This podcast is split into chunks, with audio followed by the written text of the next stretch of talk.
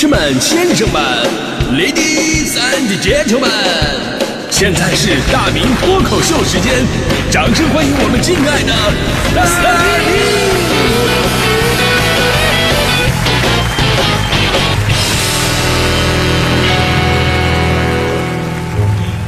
好，欢迎各位来到今天的大明脱口秀，我是大明啊。这个人呢都是有感情的动物，时不时呢有一些情感上的波动啊，是一件非常正常的事儿。比方说，在昨天晚上，那肯定有很多朋友就会这个情绪低落、心慌意乱，无缘无故的发脾气，浑身疲劳、注意力不集中、记忆力减退、失眠、头痛、胃不舒服。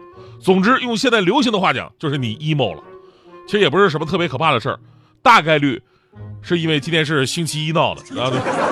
对吧？呃，一想到就闹心，啊，今天咱们节目聊的就是当你 emo 了，什么东西能够治愈你？咱们先说 emo 这个词儿，我看现在好多人都在说啊，我最近 emo 了，e m o。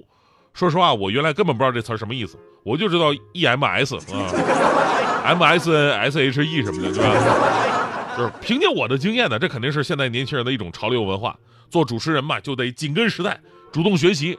昨天我上网查了一下，这个 emo 的意思啊，就是表达一种负面情绪啊，有抑郁、郁闷、焦虑和悲伤的意思。但相比于这些词儿呢，emo 的整体感觉会更轻微和日常化。就比方说这边四六级出分了，刷了好多遍还没找没过线啊，然后呢可以说我 emo 了。工作呢一直加班，怎么忙都忙不完，可以说我 emo 了。跟这个伴侣分手了。啊！突然某些时刻想起关于他的一些事情啊，比方说，哎呀，这个欠我的钱还没还，于是觉得很悲伤，可以说我 emo 了。然后呢，比方说你发现一个新词儿，比如就比方说发现这个 emo 了，然后呢第一时间去了解一下，想成为那个紧跟时代的人，觉得自己是呃时代的弄潮儿，然后发现这个词儿其实在一年之前就开始流行了，于是又 emo 了。所所谓啊，大道理人人都懂，小情绪难以自控。就说我们每个人的这种小情绪看似伤害不大，但是久而久之会潜移默化的发生很多的变化。比方说呢，它会真的让你变得抑郁啊、焦虑啊。比如说大迪就是，大迪每天现在很悲观，说自己的人生各种的不顺，自己现在好抑郁。然后呢，我就说你给我讲讲嘛。大迪哇哇一顿讲，我在听了他的种种经历之后吧，我就跟他说，我说大迪呀，你这不是抑郁啊，你这是真的惨呐，真的啊。抑郁是什么呀？抑郁是其实你过得没那么的惨，但是你因为自己看不开，或者生理上你已经无法分泌多巴胺，你感受不到快乐了，这个是抑郁。但是像你这种吧，你的情绪只是客观的反映了你的生存状况。你要是没有情绪，那你就是没心没肺了，对吧？比方说你总是说啊，买东西有利于治疗你的抑郁，但你很多的时候都是因为没钱你才抑郁的好吗？你自己形成了一个完美的抑郁闭环。所以呢，对于你这种解决问题的方式啊，就是改变生活状态，解决问题了，你就不会再有那些所谓的抑郁了。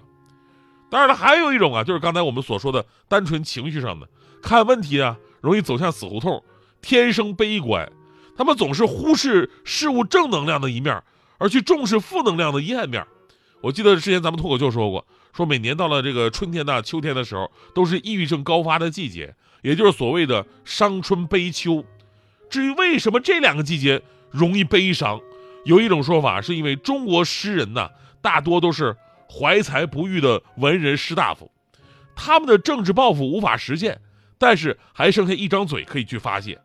而春天呢是万物复苏的季节，当诗人看到欣欣向荣的景象，然后又联想到自己没什么作为，这么一对比，伤春了。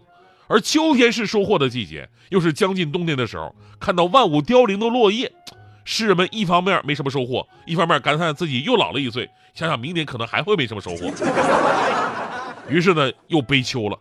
所以我们说，从古至今呢，这种负面情绪一直都是客观存在的，而且时不时的会困扰我们的情绪。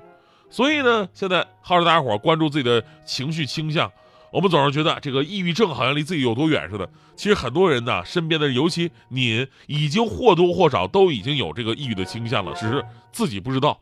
就我有一段时间，我也怀疑我是不是 emo 啊，然后还特意去百度查了一下这个抑郁症的表现，我我上面写着这个情感低落啊，抑郁悲观，自我评价降低，常伴有负罪感，闭门独居，疏远亲友，拒绝社交，偶尔出现幻觉。看到这儿的时候，我真的我以为我就是抑郁症了，没跑了，呃，而且不是不是中度就是重度了。后来我直到看到了那那八个字，就是食欲减退，身体消瘦。我舒了一口长气，我没事儿。作为一个胖子，能有多没心没肺呢？那天我跟一个中医朋友聊聊天儿我俩聊这个怎么快速减肥，尤其他是中医嘛，能够介绍介绍啊。然后呢，他就告诉我，我说这个，他说这个大明啊，我看你这个体重也挺大的，体重大呢不是什么坏事儿啊。呃，体重大，它可能带来的一系列麻麻烦，这才是坏事儿。比方说你的高血压呀，你的高血脂啊，对吧？我跟你说推荐一个好东西，荷叶水或者荷叶灰都可以降血脂。然后给我介绍了各种荷叶的用荷叶的方式。然后呢，我就问了他一个问题：你要是一般人肯定会问这个荷叶怎么买呀，对吧？怎么做呀？而我问的是这个荷叶排骨行不行？还有这个荷叶鸡啊、荷叶粉蒸肉啊，能不能降血脂？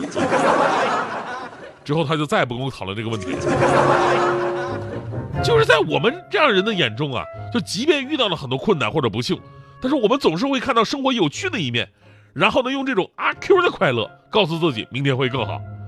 当然了，这个世界上有我们这种超级乐天派，也有那种这个极端悲伤派，这种比我说之前那个抑郁的还可怕。就这种人呢，会沉浸在悲伤之中无法自拔。我身边就有这样的朋友，他们每天都喊着不开心。永远是自带乌云蔽日的特效和二泉映月的 BGM，感觉就是他一出场，全世界都跟着悲伤。好多次我都想用我的阳光把他们照亮。我告诉他们，人生的不快乐不过都是来自考试、长胖、缺钱、没对象。但是这算什么呀？过几年就会好起来的呀。毕竟习惯要慢慢养成嘛，对不对？但是他们的眼里永远是常含泪水，谁说也不好使。他们对于任何小小挫折的解读。都是直接跳过了愤怒、悲伤、不满、不服种种第一种反应，而是直接进阶到认命的一种境界。说白了呀，就是当他们遇到点不顺的时候呢，他们没有任何反抗，啊，他就他们的心理活动说，这就是我，我就是这么惨，我躺下，你们编诗吧，编完了完事儿跟我说一下，我再换一遍给你们编啊。最开始吧，我觉得这些朋友好可怜呐，后来发现并不是，他们其实一点都不可怜，反而很快乐。只不过我们会因为快乐而快乐，他们会因为沉浸在自己营造出来的悲伤氛围当中感到快乐。如果你非得把他们从他们的悲伤当中拽出来，他们会真的非常悲伤。其实不难看出，这几年这个网络文化里边，无论是 emo 啊，还是近几年流行过的什么网易云、呃自闭、丧、打工人一类的热词，都远比鼓励、积极、阳光的词汇更加有传播力。这些丧文化呢，被赋予了一种特别神奇的连接的能力。正所谓一起比惨，痛苦减半嘛。在这样消极的表达之下，或许能够让很多的朋友减轻自己的焦虑。但是呢，我们还是要温馨提示：偶尔 emo 一下很正常。但如果长时间高频率的出现这个 emo，而且程度越来越深，那就得关注自己心理健康问题了。毕竟啊，很多的事情并不是我们所描述的那么令人绝望。只要换个方向，就能够看到新的希望。今天我说话为什么这么押韵？就比方说强哥，强哥前不久呢跟我抱怨他婚姻有多不幸。我说怎么了，强哥？凡事你得往好的地方先想啊。强哥说是真的没办法往好的地方想啊。你嫂子下手真的没轻没重啊。那天我喝酒喝多了，你嫂子给我强行的灌醋啊。我说强哥，这就是你的不对了，你还是得往好的地方想啊。强嫂虽然霸道了点但给你灌醋。是为了给你醒酒啊，那不是为你好吗？强哥说为我好，为我好，他能从我鼻子眼那儿往里边灌吗？这家伙那劲使的，把嘴捂上了，然后呢，往鼻子眼里边灌呢。我当时一看，我就啊，强嫂这么狠吗？那强哥，那个什么，凡事你还是得往好的地方想啊。你就说你醒没醒酒吧。